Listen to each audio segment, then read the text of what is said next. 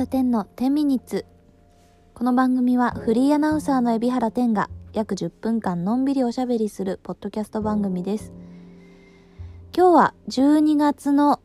もう6日だ。12月もう6日も過ぎたの。もうあっという間に年が明けますね。さあ、ということで、えー、本当は、あの、土曜日にアップする予定の、えー、ポッドキャストだったんですけれども、ちょっとね、あの、今日がエヴァンゲリオンワンフェスで、昨日はあの、東海汽船の、えー、東京湾夜景クルーズでちょっとねバタバタしておりましてやることが多すぎて昨日が撮ることができませんでした。もう初めからですよ。土曜木曜日と土曜日撮るって言ってるのにすいません。あのもう早速日曜日になってしまった。えー、ということで、あのー、昨日、えー、東京の夜景クルーズが終わった後に、綾野さんと一緒に動画の撮影をして、で、家に帰ってきて寝て、ね、寝たのが2時ぐらいで、起きたのが4時ぐらいでっていう感じで、あの、ちょっと仮眠をとって、そのまま本日、エヴァンゲリオンワンフェス2022参戦してまいりました。えー、本当にありがたいことに、えー、ステージの総合の司会をさせていただいて、えー、メインはね、やっぱり高橋洋子さんの、えー、ステージ、リアルステージということで、本当にですね、盛り上がりました。久々にこの、なんと言うんでしょうね、音圧っていうんですかね。あとは振動あと、うーん、難しいんですけどね、あの、どう表現したらいいかわからないな。うーん、人間の熱量っていうんですかね。あの、まあもうこんなご時、ご時世というか、あの、声を出したりね、うおーってやったり、うわーってやったりできないんですけれども、そんな中でも、こう、ひしひしと伝わってくる、この、何て言うんですかね、熱さっていうものを、こう、ってあるんだなと思って、本当にただ、皆さんこう、えー、椅子にこう仕掛けてねお客様はこう椅子に座っていらっしゃる。声は発してない。もうマスクもしてる表情も読めないんだけどグッてくる圧を感じてうわーなんかこの日を楽しみにしていらっしゃったんだろうなっていうことが伝わってきてめちゃくちゃなんかドキドキしましたね。緊張とは違うドキドキっていう感じですかね。すごく楽しかったです。久々にこの感覚でなんかもう味わえないと思ってたんですよね。こんなねニューノーマルな生活になってイベントのうおーっていうやつとかライブのうおーっていうやつとかもちろんその盛り上がりという意味で言うとこれまでのようには感じられないかもしれない盛り上がりという意味ではね。ただ人間の圧は感じますよ。あの不思議ですけど。これはなんか今日初体験でしたね。こう何とも言えないあの同じ方向を皆さんが向いている圧っていうんですか。なんてなんかどう表現したらいいか分かんないな。うーん。うんなんかなどう言ったらいいか分かんない。とりあえとりあえずリアルイベント良かったっていうことです。まあ本当に新型コロナウイルスのねえー、東京の感染状況があんまりよろしくなくね、えー、そんな中で集っていただいた皆様なので、あのー、すごかった皆さん本当に気を使っていらっしゃって、あの喋らない、えそして、えあんまりこう密にならないようにするとかね気を使ってくださっててそれがこう伝わってなんとかこのイベントをねあのよく終わらせようっていうふうにこうディーラーさんとかだけじゃなくてねお客様も思ってくださってるんだっていうことに、うん、よりこちらとしても責任を感じるような、えー、そんな、うん、イベントでした。で今日があのエヴァのねイベントだったんですよエヴァンゲリオンが25周年それで、えー、エヴァンゲリオンの新劇場版と言われる、えー、映画シリーズがいわゆるあの来年の1月公開の映画をもって一応結末を迎えると言われているわけなんですけれども、まあ、それを記念しての「エヴァンゲリオンワンフェス」ということでエヴァンゲリオンの造形物を作ってらっしゃる方とかグッズを制作していらっしゃる、えー、企業ディーラー様とか、えー、そういったこ方々がこう一堂に会してねエヴァで盛り上がったわけですよね。でこれはまあもう皆さんにも言ってこれまでね言ってきたので、まあ、嘘はつけないので言いますと私ねあの「エヴァンゲリオン」っていうものをこれまで見たことがなかったんですね。うんとまあなんで見たことがなかったかっていうと別にあのアニメがあんまりってかそういうわけでも何でもなくですねただ単純にやっぱリアルタイムの時って私は小さな小さな えー、子供だったもので親から見るなって言われてた見るなって言われてたんですね、まあ、見るなっていう理由はまあなんとなく分かりますけれどもまあ、あの大人が見るアニメだから子供は見ちゃいけないよって言ってお父さんが別室で録画したビデオとデッキを持ってね別室のテレビで見ているっていうイメージなんですよ。私の中での「エヴァンゲリオンは」なんかその印象があるからかなんというか子供時代の一つのうーん印象的な思い出としてこれまでねあえてエヴァを見ないようにしてきたっていう部分があるかもしれません。でだがしかしえー、だがしかし、やはりもう、このお仕事で総合司会をいただいて、もうやはりエヴァをしっかり向き合わなきゃいけないと。これを私の皮切りにしようって決めて、一からエヴァを見ました。で、私ね、本当にゲームとかの攻略でも、あの、攻略本を読んで全部その通りにやるくらいのですね、なんか割とそういうとこが几帳面なタイプなので、あの、みんなからは、あの、新劇場版の、上波 Q を見とけばまあ大体理解できるよって言われたんですけどなんかあのそれでは自分が納得できないのでアニメシリーズから、えー、旧劇場版からもう全部見て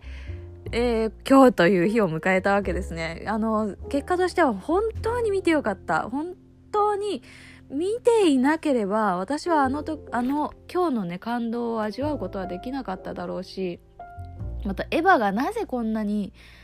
あの熱くあの愛されているのかっていうところもねなんか分かりましたねすごくよく分かりましたなので本当に見てよかったと思いますであの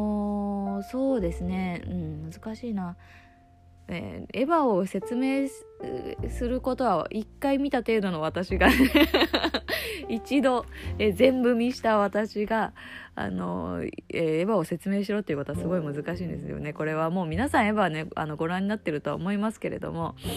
非常に難しいわけですよ。伏線が山のようにあって、それが回収できてなかったり、実は回収してたのかリビルドしたりね、いろいろなんかちょっと、まあ、一言ではざっくりと、あのー、なんか触りだけ話してって言われるとめっちゃ難しい作品がエヴァだと思うんですけれどもまあ本当にだからこそかもしれないですね分かんないことがまだまだあるしうーん分かんないことがあることすらもなんかとてもいいというかなんというかね悔しい気持ちと嬉しい気持ちとなんてどう言ったらいいか分かんないですけどあのー、あとは本当にえー、思春期のあの頃の感覚っていうものをもう如実に自分の中に、えー、もう一回ね呼び起こすことができたというかすごいアニメですよね。わからなすぎてな分からなすぎてっていうのも変ですけど一瞬でこう理解が難しすぎてそれが何て言うんですかね私の子供心をものすごいくすぐってるのかもしれないです。あの何も知らなかったあの頃のような何とも言えないこの自分のうーん無知さというか無知さだったりとかもっと理解したいというけどできないっていうこのなんかモヤモヤしたこう気持ちとかあもう何言ってんか分かんないと思うんですけど なんかその今それをすごい焚きつけられてるんですよ私はね。一回全部見たから 全部を見て見た結果だからもう本当に今あの「新エヴァンゲリオン」えー、劇場版ね1月に公開になりますがめちゃくちゃ楽しみですしただこれを何度も何度も見て反数して反数して反数して、えー、考察して考察して考察している皆様のこの渇望はいかほどのもんかとも思いますね。私が1回でこれなんだからみんなもうなんか口からなんか手が出るんじゃないかっつうぐらいこうエヴァに渇望している気持ちがあるんじゃないかっていうことがあの私の中で今回分かったことです。違ってたらあの異論は受け付けます。私よりもあのエヴァの先エヴァエヴァの先輩 エヴァの先輩の皆様がいるから皆さんのにとってのエヴァとはっていうのは聞いてみたいけどこれ絶対にあのツイッターでお返事くださいとか言っても140文字に収まるもんでもないと思うからなんか気が向いたらなんか私にあなたにとってのエヴァとはあなたにとってこの作品はどう向き合ってんのかとかなんかそういう臭いこと聞いてみたいですね。めちゃくちゃそういう作品でした。なんか久々になんか揺さぶられましたね。すごく揺さぶられる作品でした。なんかこんなことを今言うのがめちゃくちゃ恥ずかしいこと今まで知らなかったことがあの恥ずべきことかもしれないですけれどただねなんというかねこのエヴァを全部見てわからないことがあったり、えー、分かることがあったりうーんなんかそういうことは全てがねなんかこう一つ資格試験を突破したようなねあの受験勉強を突破したようなねなんかそういうあの気持ちです今私。なんかだから青春時代を思い出してねなんかこう何言ってんの私。これが何言ってんのかわからないっていうことがエヴァなんじゃないかって思ってるんですけど。皆様いかがでしょうか、まあ、皆さんのエヴァとはっていうのを聞いてみたいですね。とにかくもうものすごくあの面白かったです。本当にあのエヴァ初心者の私がとてもとても感激して感動して、えー、楽しむことができた「エヴァンゲリオンワンフェス」だったので皆さんにも見ていただきたいと思います。今ニコ生の公式放送にアーカイブが残ってるかなタイムシフトが残ってるかもしれないのでよかったらぜひ全貌をご覧になってみてください。もちろんねあのエヴァの良さもありましたけどワンフェスの良さもありました。やはりねディーラーさんが集まってご自分の作品を、えー、売ったり、えー、ご自分のね、えー、なんかうーんまあ企業ディーラーさんなんか新しい製品を見せたりまあそういったところで行ってもやっぱりワンフェスもいいなと思いましたね。